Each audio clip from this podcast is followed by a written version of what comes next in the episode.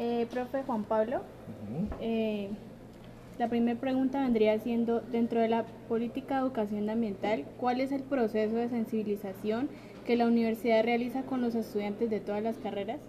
Bueno, la política de investigación, eh, perdón, la política de educación ambiental asociada al sistema de gestión ambiental institucional es una política que se ha establecido más o menos hace ya siete años, ¿sí? desde 2012, 2013, y eh, lo que se pensó con esta política fue establecer el componente ambiental como parte transversal de la formación de todos los estudiantes de la institución, independientemente del área de formación en la cual estuvieran adelantando su proceso pregradual. Eso implicó hacer unas modificaciones al, a los macrocurrículos de todas, los, de todas las carreras e involucrar dentro del componente común dos cursos, el que tiene que ver con educación ambiental y el curso de gestión ambiental. ¿Qué se pretendía por ahí? Eh, que todos tuvieran un conocimiento y una sensibilidad por la parte ambiental, además de establecer programas asociados al plan institucional del sistema de gestión ambiental, que eh, atacarían e involucrarían a los estudiantes en lo que llamamos los aspectos ambientales más significativos que tiene la institución, que claramente están identificados, los cuales son el manejo de los residuos sólidos y el manejo y uso y ahorro eficiente del agua y de la energía. Otro de los componentes es el de la educación ambiental, que tiene que ver justamente con la concientización de los dos anteriores. ¿sí?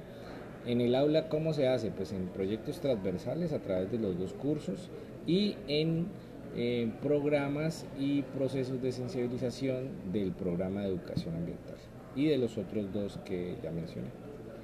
Dentro de lo que tú estás planteando, eh, ¿cómo se ha llevado, cómo se ha generado el proceso en cuanto a lo que se dice que se pretende que la Universidad Autónoma del Cauca se convierta en, en una universidad verde? Sí, lo que pasa es que primero arranca de generar una, o sea, la política ambiental es una política de calidad. Entonces lo que implica es eh, una estandarización de los procesos para que sean amigables con el medio ambiente. O sea, cosas tan sencillas como eh, a través de los programas disminuir el uso del agua y de la energía, eh, disminuir el uso del papel, o sea, también ahí hay articulado algo que se llama la política de cero papel, eh, hacer que los docentes tengan esa conciencia y le hagan entender a los estudiantes que todas las decisiones que van a tomar en un futuro sean eh, ambientalmente amigables, o sea, que, que, siempre tengan esa, esa sensibilidad y otras cosas que tienen que ver con infraestructura, ¿sí?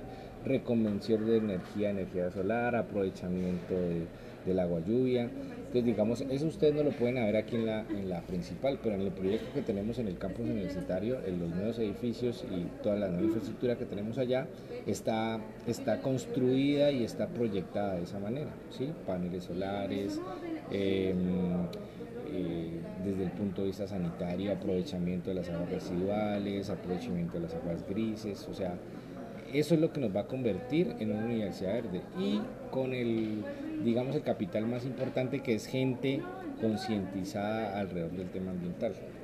Y dentro de la infraestructura, la infraestructura que estás hablando, eh, ¿vendría a ser eh, la construcción que se está llevando a cabo en el, en el aljibe? Sí, en el aljibe. O sea, lo que pasa es que las construcciones ambientales tienen unas, tienen unas connotaciones y es que tienen unas disposiciones que obedecen a una, a una normatividad, las cuales las cataloga como, como, como universidades como universidad verde, o sea, como construcciones verdes, o sea, tiene que manejar unas capacidades, tiene que hacer aprovechamiento de la luz para que en lo posible en un salón de clase no, se tenga que encender las luces, sino que aprovechar la luz natural, o sea, son muchas connotaciones que, que se tienen que, que, considerar, ¿sí? Y también el tema de los proveedores.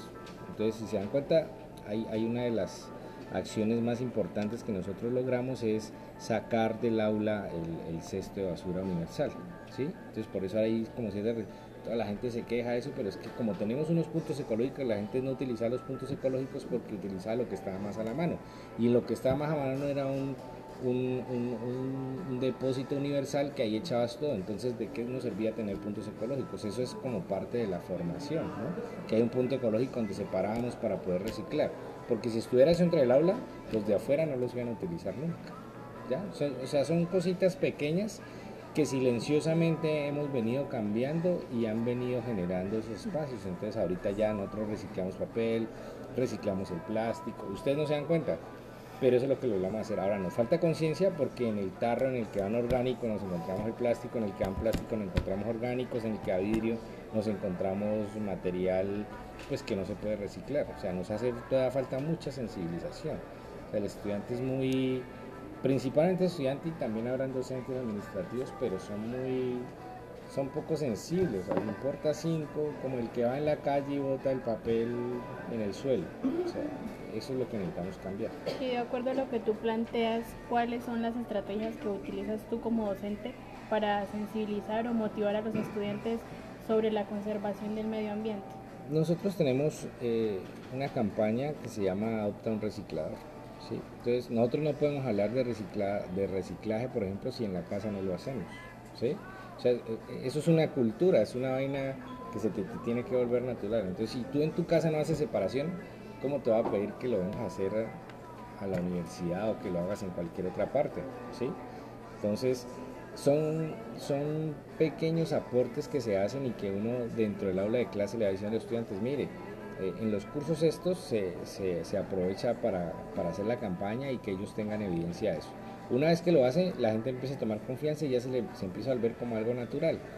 Y obviamente, coyunturalmente, los medios nos están saturando todo el tiempo hablando de desarrollo sostenible, hablando del cambio climático y lo vivimos. O sea, las personas que hemos vivido acá en Popayán durante tantos años, sabemos que algo está pasando con el clima, sabemos que las cosas están cambiando. O sea, ayer que empezó el invierno, pero estábamos quejándonos todo el tiempo del calor insoportable, de lo difícil que es caminar. Entonces eso siempre da pie a que haya una discusión del qué podemos hacer. Entonces, ¿qué podemos hacer? Son pequeños cambios en, en nuestra manera de percibir esa realidad que van a generar un cambio significativo si todos estamos haciendo lo mismo.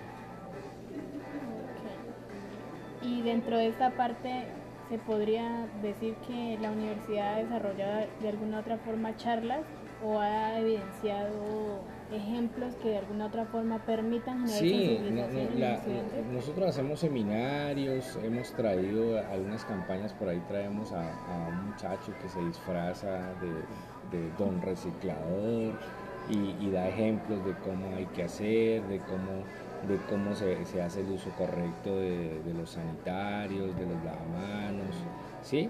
Pero creo que dentro de todo el proceso de educación ambiental, dentro de todo un proceso que tiene que ver con la parte ambiental, lo más complejo es que la gente se empodere de, de esos temas. Entonces digamos que lo hacemos a través del ejemplo, podemos dar mil seminarios, pero si la gente no tiene compromiso, nunca va a ocurrir. Lo que buscamos es que, que el estudiante se sienta comprometido. ¿Y por qué no los hacen de, o sea, en el aula? En el aula lo hacemos a través de los cursos que yo les digo. Ahora, vamos a empezar eh, a partir de la próxima semana la campaña de socialización del plan de gestión ambiental institucional. Y vamos a arrancar ahí ni con quiénes, con los docentes, porque ellos son los que dentro del aula nos van a ayudar a multiplicar esa información.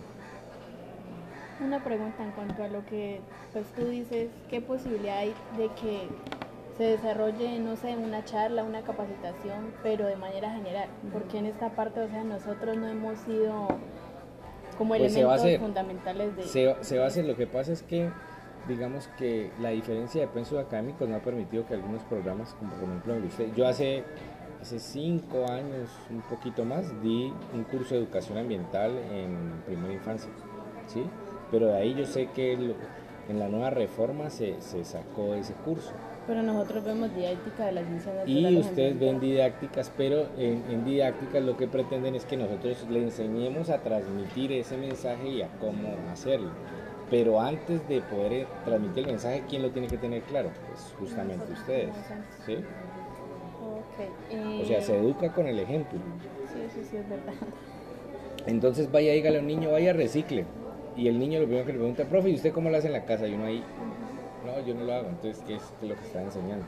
Bueno, profe, la última pregunta es, usted como docente de ingeniería ambiental, ¿qué apoyo metodológico didáctico podría aportar a las estudiantes del séptimo semestre en el curso de didáctica de las ciencias naturales? Pues primero no sé, ¿quién les orienta ese curso? Profe, Judy Colombia, imagínense, ella no tiene ningún tipo de formación ambiental. Profesora Judy, hola, ¿cómo está? Pero es una crítica al sistema, ¿sí? Claramente, quien orienta eso es un pedagogo que tiene ciertas competencias desde el punto de vista de la pedagogía, ¿sí?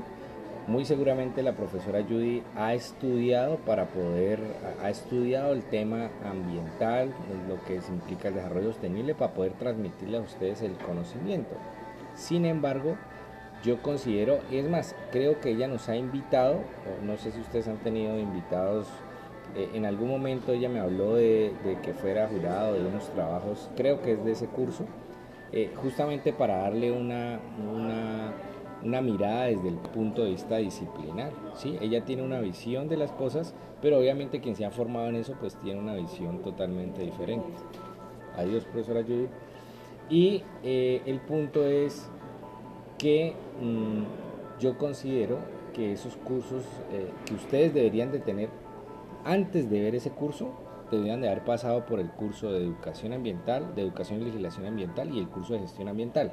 Ahora, ese curso, con todo el conocimiento que tiene la profesora Judy, les ayudaría a aplicar lo que en esos otros dos ustedes aprenden, ¿sí? O sea, a ver cuáles son las técnicas que cautivan a los niños. Nosotros tenemos aquí con las experiencias de los semilleros de investigación que los niños son los más receptivos. O sea, créanme que es, es maravilloso darles un mensaje porque ellos tienen mil dudas, mil incógnitas y como el tema es tan mediático además, o sea, lo escuchan en la radio, lo ven en la televisión, todo el tiempo le están hablando de eso, entonces nada más, mira cómo han sentido el clima, tal cosa, o sea, con, con una pregunta de esas tan simple, ellos fácilmente van a poder entender y conocer los fenómenos, o sea, cuando se les habla de cambio climático, cuando se les habla de, efecto invernadero, ellos deben de entender de, qué es lo que estamos hablando y, digamos que ustedes que son las encargadas de formar esos estudiantes, es que tienen que, digamos, buscar la manera de explicar cosas,